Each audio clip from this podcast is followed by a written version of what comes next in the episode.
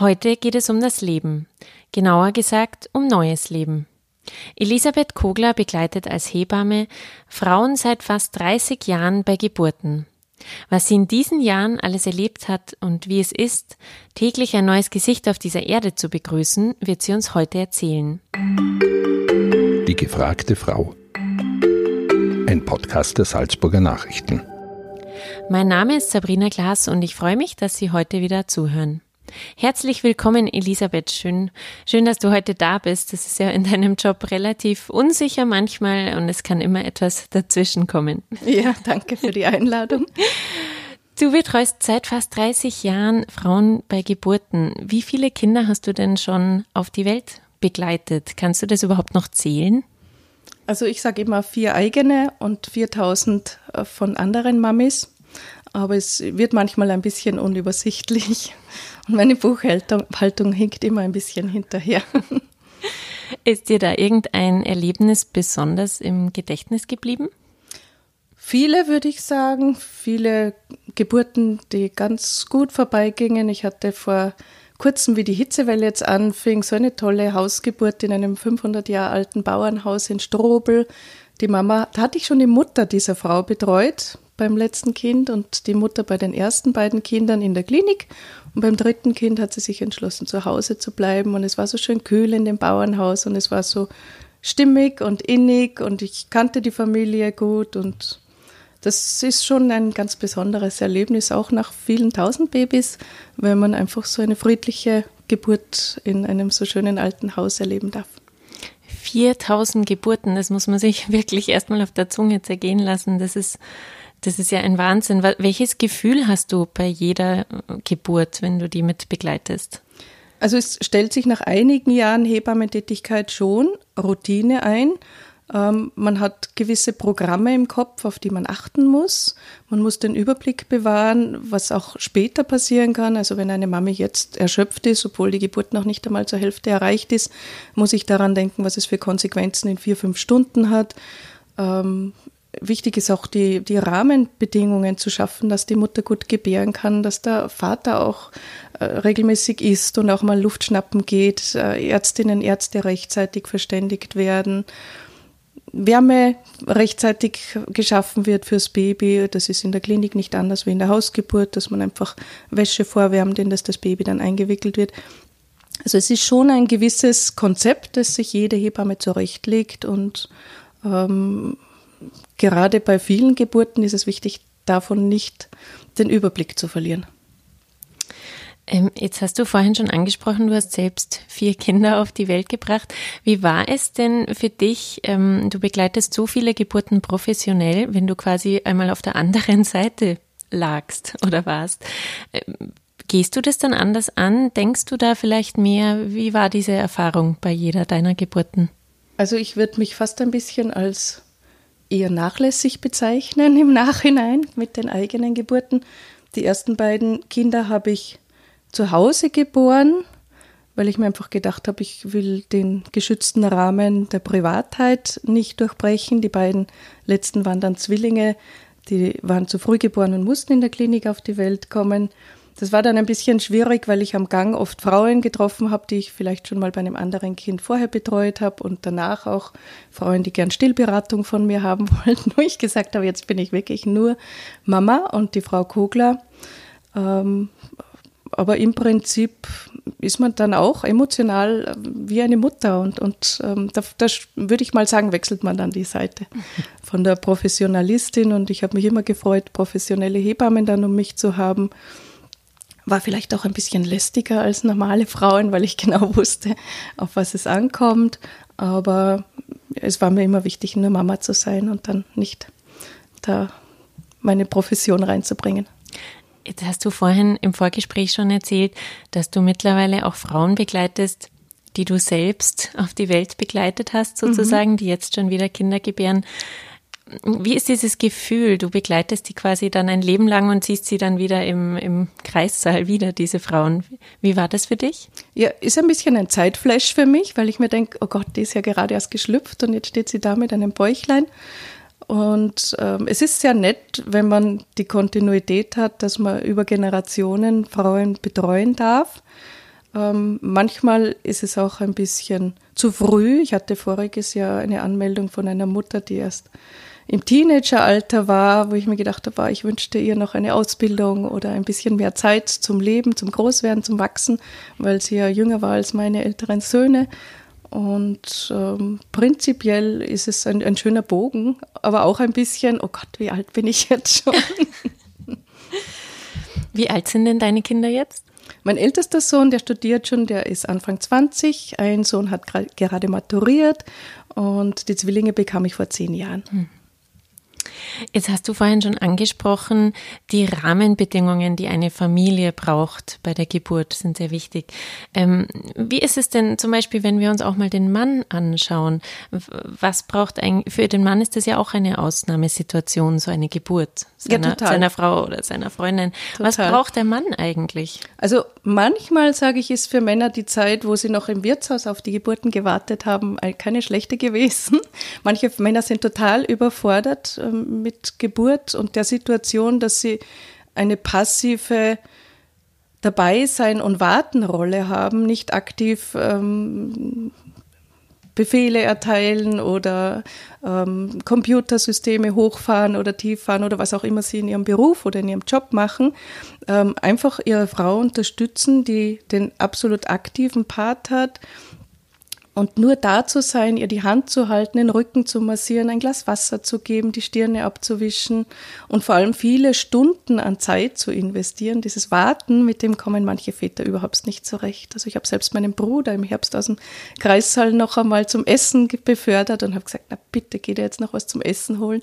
Er wollte seine Frau nicht verlassen. Sowohl die Frau als auch der Bruder waren im Nachhinein dankbar, dass ich kurz vor der Geburt ihn einfach nochmal Luft schnappen und Essen geschickt habe weil manche Männer einfach überfordert sind in gewissen Situationen, wenn ihre Frauen schwer arbeitend sind, auch in dieser Situation einen Leidensausdruck haben, wimmern, weinen, schreien, kratzen, beißen kann auch manchmal vorkommen. Darum rate ich den Frauen immer kurze Fingernägel zu den Geburten, weil es für die Babys dann auch netter ist nach dem Gebären zum Stillen, wenn die Mama nicht so lange Fingernägel hat. Aber es ist auch für Väter manchmal sicherer, wenn die Mütter mit kurzen Fingernägeln zur Geburt kommen. Und wahrscheinlich ist es ja auch so, dass sich die Nervosität einfach überträgt auf Natürlich, die Frau, oder? Genau, also kippt, kippt die Stimmung beim Vater, dann kippt die Stimmung bei der Geburt. Der Vater ist der wichtigste Vertreter, er ist 50 Prozent der Eltern heißen Vater dieses Kindes und äh, wenn der Vater das Gefühl hat, war das passt jetzt nicht mehr, das ist zu anstrengend, das kann ich meiner Frau nicht zumuten, meinem Kind nicht zumuten, dann ist es wichtig, selber Energie zu tanken. Die Frauen, die schaffen das, aber die brauchen positive Menschen an ihrer Seite und energiegeladene Menschen. Wenn man als Vater merkt, meine Energieressourcen sind zu Ende, dann ist es besser. Ich schicke sie auch gern, wenn ich weiß, sie sind Raucher, nochmal auf ihre allerletzte Zigarette und motiviere sie dann mit der Geburt aufzuhören, weil ich einfach merke, sie brauchen dann noch eine Ablenkung kurz vorm Gebären. Wie ist es denn bei Frauen, ähm, gerade in der Vorbereitung? Man hört ja immer ganz viele Horrorgeschichten. Ähm, wie, wie, wichtig ist es denn, sich davon abzugrenzen oder vielleicht auch mal weniger von diesen Geschichten anzunehmen? Oder wie wichtig ist es, sich mit Lektüre vorzubereiten? Ähm, also ein gewisser Grad an Vorbereitung ist empfehlenswert. Was wir heute sehen als Hebammen ist ähm, ein überbordendes Programmangebot, wo Frauen Montag singen, Dienstag schwimmen, Mittwoch Yoga, Donnerstag Geburtsvorbereitung, Freitag zur Hypnose gehen. Und dann frage ich, wann waren Sie das letzte Mal spazieren, am Berg, Radfahren, schwimmen. Dann sagen sie, nein, da haben sie ja keine Zeit dazu, weil sie die ganzen Kurse absolvieren müssen ähm, sind dann völlig irritiert von vielen verschiedenen Informationen und lassen sich dann letztendlich einen Plankaiserschnitt machen, wo ich sage, na, das Geld hättet ihr aber anders besser investieren können. Ähm, man soll sich so viel Information und Vorbereitung holen, wie es jeder Frau dient, sich beruhigt auf die Geburt einzulassen, aber man soll sich nicht überbordend ähm, mit Kursen die schöne Zeit vor der Geburt belegen. Und manche Frauen, die mit schlechtem Gewissen sagen, muss ich überhaupt einen Kurs machen? Dann sage ich ehrlich, habe ich oft bessere Erfahrungen mit Frauen, die nochmal schön essen gehen, ins Theater oder ins Kino mit ihrem Mann, ein schönes Konzert genießen. Die sind manchmal entspannter als Frauen, die 15 Kurse besuchen und 50 Bücher lesen. Vielleicht, wenn wir mal ein bisschen auf die wirtschaftliche Situation von Hebammen eingehen. Ähm, in Salzburg kommen so viele Kinder wie seit 20 Jahren nicht mehr auf die Welt. Gleichzeitig hat sich auch das Anforderungsprofil für Hebammen erweitert und die Zahl der Hebammen sind ja, glaube ich, relativ konstant geblieben. Wie, wie geht das alles zusammen? Ja, das gibt schon ein gewisses ähm, Schwierigkeitspotenzial. Sowohl angestellte Hebammen in den Kliniken sind überfordert mit den Anforderungsprofilen, die vor allem Dokumentationspflichten, organisatorische Sachen, ähm, auch die Arbeitstätigkeit, ähm, Migrationshintergründe mit Dolmetschern. Also es ist viel multilateraler geworden, die Arbeit sowohl in der Klinik als auch außerhalb. Außerhalb gab es einige Erweiterungen im Arbeitsfeld der Hebammen, wie zum Beispiel das Gespräch für jede Schwangere zugänglich in Woche 18 bis 22 der Schwangerschaft. Ähm, zusätzlich gibt es die Möglichkeit, bis zu acht Wochen nach der Geburt der Hebammennachsorge zu Hause für alle Frauen. Das gab es früher nur eingeschränkt für Frauen nach ambulanten Geburten oder vorzeitigen Entlassungen. Jetzt besteht für jede Mutter die Möglichkeit, eine Hebamme anzufordern in den Wochen nach der Geburt. Und da hat sich doch die ähm, Frequenz der Hebammen noch nicht den ähm, Wünschen und Anforderungen der Mütter angepasst, beziehungsweise ist das noch nicht in Einklang. Junge Hebammen wagen sich auch sehr selten einen Vertrag zu übernehmen, fix mit der Gebietskrankenkasse, sind ein wenig skeptisch, ob das einhergeht mit ihrem Privatleben, ob sie sich genügend abgrenzen können, wie viel sie ähm, auch verpflichtet sind dann zu leisten. Aber es gibt eine kleine Diskrepanz noch in der, im Versorgungsanspruch und in der Versorgungsmöglichkeit der Hebammen. Wie kann man denn den Beruf irgendwie attraktiver machen, um mehr ähm, Auszubildende anzulocken, sozusagen? Oder, oder was würdest du dir von der Politik wünschen, um, um die Hebammenausbildung besser zu gestalten? Also von der Polit an die Politik besteht die Forderung der Erweiterung der Hebammenlehrgänge. Zurzeit werden in Salzburg nur alle drei Jahre ein Hebammenlehrgang mit gut 20 Hebammen gestellt. Österreichweit gibt es ja nur eine Handvoll Hebammenausbildungsstellen und ich denke, es müsste einfach entsprechend dem Anforderungsbedarf auch außerhalb der Klinik ähm, die Zahl der Hebammen daran angepasst werden. Die Zahlungen werden schleppend, aber doch immer wieder angepasst. Die Verträge mit den Gebietskrankenkassen. Viele Hebammen entschließen sich trotzdem gegen einen Vertrag und arbeiten auf Wahlhebammenbasis, was den Vorteil hat, dass du dein Arbeitsumfeld ganz genau abgrenzen kannst und nicht verpflichtet bist, Frauen zu betreuen, aber auch ähm, selber sehr viele bürokratischen ähm, Aufwände betreiben musst, um dann letztendlich die Entgeltung für die Arbeit zu bekommen. Und ich denke, an die Politik wäre es noch eine Forderung, einfach mehr basiswissenschaftliche Erhebungen zu machen. Wie viel Bedarf haben wir, wie viel Zahlen, wie hoch ist die Frequenz der Frauen, die vorzeitig nach Hause gehen. Die Aufenthaltsdauer hat sich auch massiv verändert. Wie ich meine Ausbildung begonnen habe, war eine Mutter nach Kaiserschnitt im Schnitt drei Wochen in der Klinik. Die kam dann alles, also schon relativ gut gefestigt nach Hause und nach einer natürlichen Geburt eine Woche. Da musste jede Mutter streiten, die schon am Tag sechs oder fünf nach Hause gehen wollte. Heute ist die Intention der Kliniken sogar schon nach drei Tagen die Frauen möglichst zu entlassen, weil einfach ein Bettenbedarf besteht. Und diese Frauen haben dann genau am Tag drei ihren Milcheinschuss, haben ihr Baby vielleicht erst zweimal mit einer Krankenschwester oder Hebamme in der Klinik wickeln können. Der Nabel ist noch nicht abgefallen, die Brust schmerzt. Und da ist dann natürlich ein intensiver Bedarf an Hebammenhilfe oder es, es muss einfach die außerklinische Hilfe gewährleistet sein, wenn ich Frauen vorzeitige, vorzeitig entlasse aus der Klinik. Aber ist die Nachsorge denn dann überhaupt genügend gewährleistet? Also kann man das derzeit stemmen? Es ist schwierig, weil viele Hebammen schon ein halbes Jahr im Vorhinein ausgebucht sind, vor allem Hebammen mit Kassenvertrag. Ähm, Hebammen mit Wahlvertrag kriegt man vielleicht noch später auch, aber das ist dann doch für viele Frauen einfach nicht möglich finanziell. Und äh, dadurch bleiben viele Frauen unversorgt nach frühen Entlassungen in der Klinik. Und ich habe auch schon Zwillinge betreut, die unter zwei Kilo wogen und noch ziemlich stark Gelbsucht hatten zu Hause. und kleine Babys, äh, Stillschwierigkeiten, Frauen mit schweren Brustentzündungen. Also es tut mir dann immer sehr leid, wenn ich zur Visite komme und die Frauen einschiebe und dann eigentlich sehe, dass da schon vorher äh, Bedarf bestanden hätte.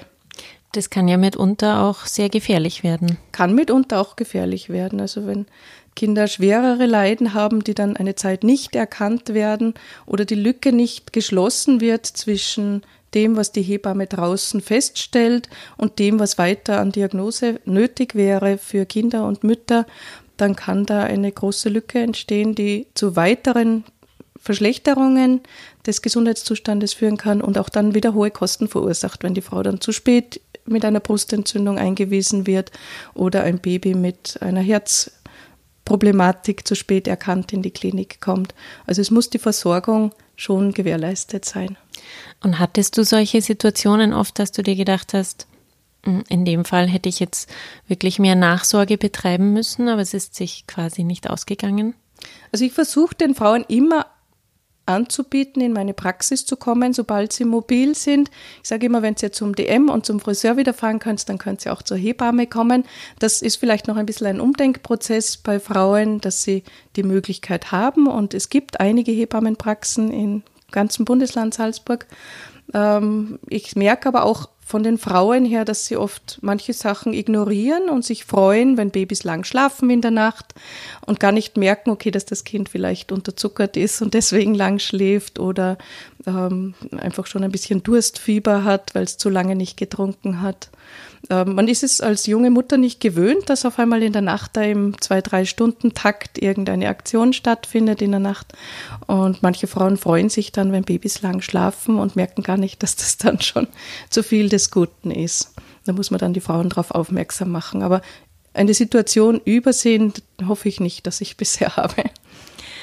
Ähm, jetzt hast du gerade das Thema Hebammenpraxis angesprochen. Du leitest ja eine der letzten Hebammenpraxen im Bundesland. Mit Geburtsmöglichkeit. Mit Hebammenpraxen gibt es mehrere, aber die Geburtsmöglichkeit wurde zusehends hm. weniger hm. in Salzburg. Also ich, als ich angefangen habe, gab es noch fast ein Dutzend Gebärmöglichkeiten außerhalb der Klinik im Bundesland Salzburg. Da gab es in St. Michael gab es früher eine Station, in Neumarkt, in Kuchel, in Wals, in ähm, Abdenau gab es eine Station, in Altenmarkt. Also da waren noch relativ viele ältere Kolleginnen, die mir auch ganz liebe Postkarten geschrieben haben, juhu, es traut sich wieder eine junge Hebamme, eine Praxis aufzumachen mit Geburtsmöglichkeit.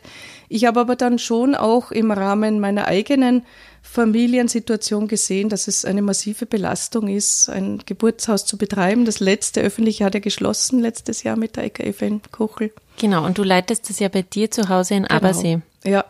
Also wirklich in deinem privaten Räumen privaten angeschlossen ist das wie ein Zubau sozusagen, mhm. wo Frauen unter ganz besonderen Voraussetzungen, die müssen schon wirklich sehr straff gehalten werden. Ich mache da auch große Abstriche dazu, wo manche Frauen dann oft enttäuscht sind. Aber ich sage einfach, eine Geburt außerhalb der Klinik darf nur mit wirklich ganz großen ähm, Sicherheitsfaktoren stattfinden. Und sobald der Blutdruck einmal zu hoch ist oder der Zuckerübergewicht, ähm, habe ich auch immer wieder die Problematik, das ist heutzutage leider ein Thema, dass Frauen doch immer wieder kommen und mit 120 Kilo draußen entbinden wollen. Das ist einfach dann zu viel des Guten. Ähm, du hast es gerade gesagt, das Gewicht der Kinder steigt auch jährlich an.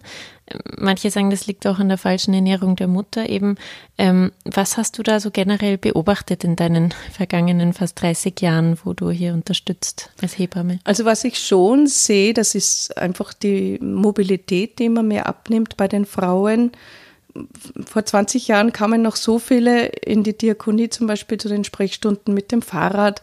Heute haben wir auch in der Mitte der Schwangerschaft bei diesen sogenannten Hebammensprechstunden schon viele Mütter, die sagen, nein, das geht nicht mehr und sie trauen sich nicht mehr und nicht mehr zu gehen.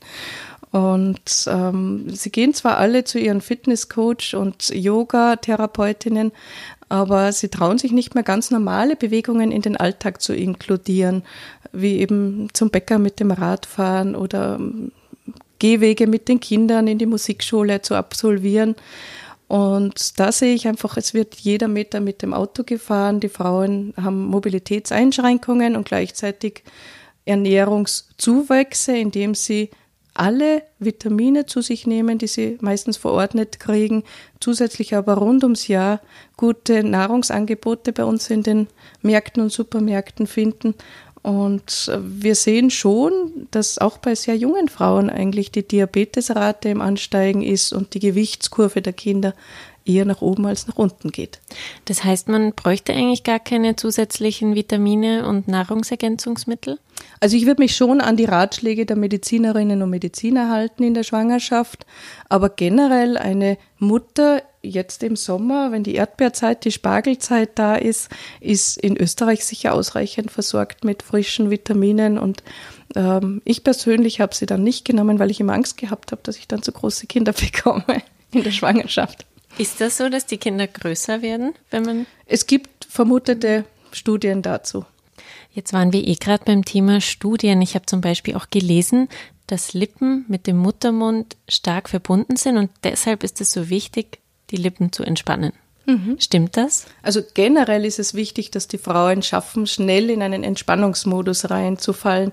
Ich erlebe das leider umgekehrt bei Leistungssportlerinnen, die sind zwar super fit für die Geburt, aber haben in ihrem Leben viel mehr mit Anspannung als mit Entspannung zu tun. Und die Geburt ist zwar ein angespannter Prozess, wo sich der Gebärmuttermuskel regelmäßig kontrahiert, aber du sollst trotzdem dabei möglichst entspannt bleiben. Ist fast ein bisschen ein Paradoxon, eine gute Hilfe für Gebärende, sage ich immer wieder, ist die Pferdeatmung. Manche Hebammen sagen, Atmung wird überbewertet.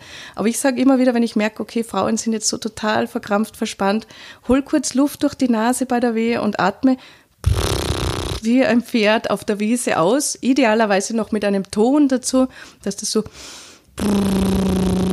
das entspannt die Frauen super. Und ich merke einfach, wenn sie am Mund entspannt sind, dass sich auch der Muttermund entspannt. Und generell, je entspannter eine Frau auch im Leben ist, ähm, je weniger stressvoll sie Situationen sieht, je mehr sie sich auf die Geburt freut, auf die Zeit mit dem Kind, umso entspannter empfinden die Frauen auch. Je stressgeladener die Zeit ist, Frauen haben so einen hohen Anspruch heutzutage oft, es muss alles perfekt sein, das Kinderzimmer bis zum 18. Lebensjahr durchgestylt. Ich sage den Frauen, das braucht sie alles nicht. Entspannt euch, die ersten Monate liegt sowieso bei euch im Bett, das verstaubt dann wieder das Kinderzimmer.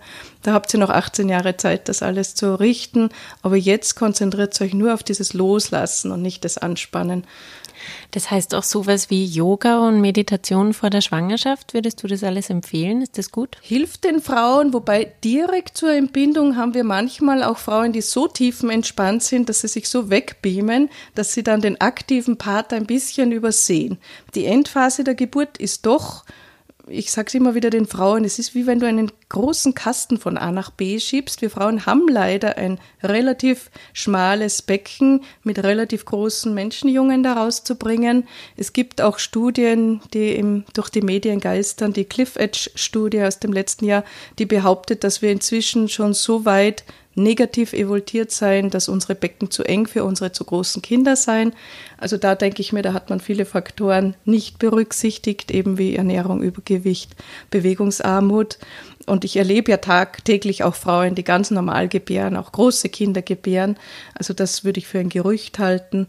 Aber wichtig ist einfach, dass sie, dass sie mm, bei sich bleiben und trotzdem die aktive Phase nicht übersehen in der Endphase. Da genau auf ihre Hebammen hören, die geben ihnen genau Anleitungen und werden ihnen genau erklären, ob jetzt Schieben angebracht ist, ob jetzt Atmen angebracht ist, ob jetzt Entspannen angebracht ist oder auch einmal neben alternativmedizinischen Maßnahmen eine medizinische Unterstützung angebracht ist mit Medikamenten. Du schreibst ja derzeit auch an deiner Dissertation zum Thema Schmerz und Geburt. Du hast vorher schon ein wenig äh, darüber erzählt. Es geht auch darum, was man Frauen heutzutage bei Geburten überhaupt noch zumuten kann und soll. Was hast du denn da schon herausgefunden? Ja, das ist die meine Lebensfragestellung, die ich mir immer stelle, jeden Tag, jede Nacht bei Geburten. Ähm, Geht es mir vor allem als Philosophin aus der ethischen Ecke ausgebildet, um die Frage der Autonomie, wie viel Freiheit oder wie viel ähm, Autonomie kann ich der Mutter zumuten bei ihren Wünschen, Ängsten und Sorgen rund um die Geburt, aber wie stark gilt es auch, die Autonomie des Babys, äh, des Ungeborenen oder dann des Geborenen aufrechtzuerhalten? Ähm, die Dreiecksbeziehung dann zum Vater, wie viel Einfluss kann er auf die Geburt nehmen, wie viel soll er nehmen? Kann ein Vater einer Frau einen Kaiserschnitt empfehlen dürfen oder eine Hausgeburt verbieten dürfen? Ähm, kann eine Mutter eine Geburtsintervention ablehnen oder soll sie ablehnen, wenn sie für das Kind notwendig ist, obwohl sie bei einer Verletzung der Mutter ähm, zu einer Verletzung der Mutter führen würde. Das sind ganz schwierige Spannungsverhältnisse, die dabei entstehen im Zusammenhang mit Personengruppen wie Hebammen, Medizinerinnen, Medizinern, den Angehörigen, die auch einen großen Einfluss auf werdende Mütter haben. Und diese Problematik in Zusammenhang zu sehen, ist mir wichtig, einfach genau zu erarbeiten. Und auf welche Antworten bist du da schon gekommen? Also darf ein Vater einer Mutter zum Beispiel einen Kaiserschnitt empfehlen? Was glaubst du? Also es wird sicher so sein, dass das Ergebnis eine sehr feministisch frauenorientierte Position bezieht. Aber ich möchte einfach nur die Situationen, die wir Hebammen erleben, tagtäglich auch ein bisschen zum Ausdruck bringen und ähm, aufs Tablett werfen, sozusagen, welchen Einfluss Frauen heutzutage haben in der Geburtshilfe. Früher war das kein Thema, da heißt es einfach in der Bibel Jahrtausende, unter Schmerzen sollst du deine Kinder gebären und das wurde nicht hinterfragt. Heutzutage hat seit Anfang dieses Jahrhunderts die Frau eine möglich die Möglichkeit eines Plankaiserschnittes zu wählen. Ähm, da ist auch die Frage, ähm, ob das gerechtfertigt ist gegenüber den Risiken, die man dadurch für das Kind hat, ähm, indem es zum Beispiel weniger mit Darmbakterien besiedelt ist und ähm, leichte Atemprobleme bekommen kann. Ob man diesen autonomen Wunsch der Mutter über sozusagen die Autonomie des Kindes stellen kann. Gleichzeitig gibt es aber auch Geburtshelferinnen und Geburtshelfer, die sagen, die Sicherheit wäre dadurch erhöht. Dann ist wieder die Frage der Hebammen, darf ich eine natürliche Geburt einer Frau noch zumuten mit all ihren Risiken und Nebenwirkungen. Vor allem auch in der Hausgeburtshilfe, wo die Geburt frei von Technik und von Interventionen nur stattfinden kann und eine gewisse Transferzeit einzurechnen ist bei manchen Situationen. Das, das sind, sind so ja, die Fragen. Das sind ja alles sehr ethische Fragen. Was glaubst du denn? Darf man denn einer Frau da reinreden, ob sie eine natürliche Geburt haben sollte oder einen Kaiserschnitt? Also dreinreden ist ganz schwierig. Ich habe mal eine Studie erhoben in jungen Hebammenjahren, es mich interessiert hat, bevor ich in die Freipraxis ging, wann sich Frauen für den Ort ihrer Geburt entscheiden. Und da kam raus, das war so mit knapp 200 Frauen eine Befragung, dass sich die meisten Frauen schon im Jugendalter entscheiden, wie sie später mal ihre Babys gebären wollen. Das hat dann schon sehr viel Einfluss, auch wie sie selbst geboren wurden, ähm, welcher Familieneinfluss rundherum ist. Und es ist ganz schwierig, eine Frau, die in der Schwangerschaft zu uns Hebammen kommt, sozusagen die Vorteile einer Geburt nahezulegen, wenn sie sich schon seit ihrem 16. Lebensjahr dazu entschieden hat, eine operative Entbindung in Erwägung zu ziehen. Und umgekehrt ist es auch manchmal schwierig, eine Frau, die sich immer schon mit Herzen eine Hausgeburt gewünscht hat und dann sitzt ihr Baby auf einmal in der Gebärmutter und die muss dann in die Klinik gehen, eventuell sogar einen Kaiserschnitt haben für die Geburt.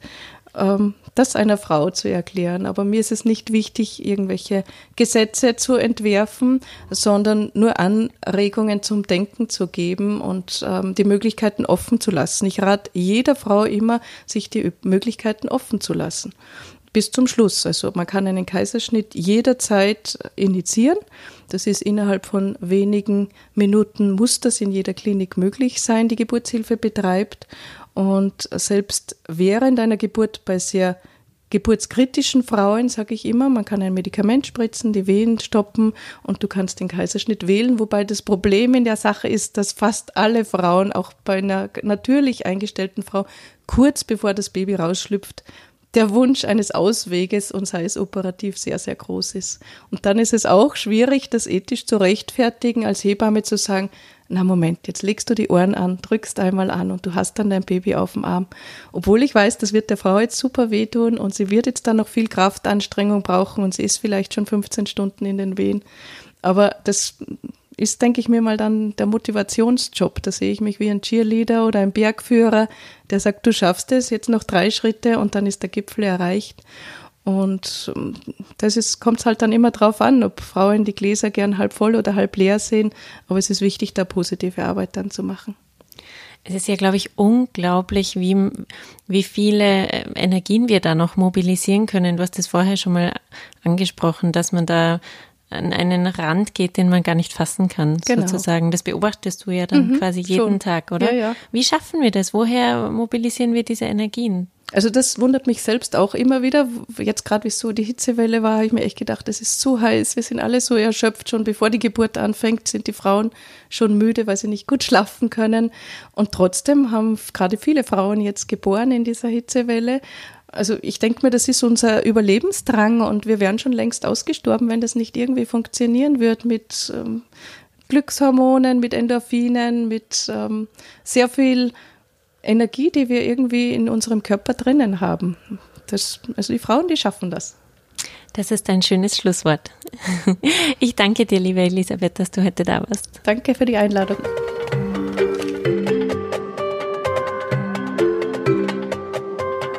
Das war ein Podcast der Salzburger Nachrichten. Redaktion Katharina Mayer und Sabrina Klaas. Wenn Sie mehr wissen wollen, finden Sie uns im Internet unter www.sn.at.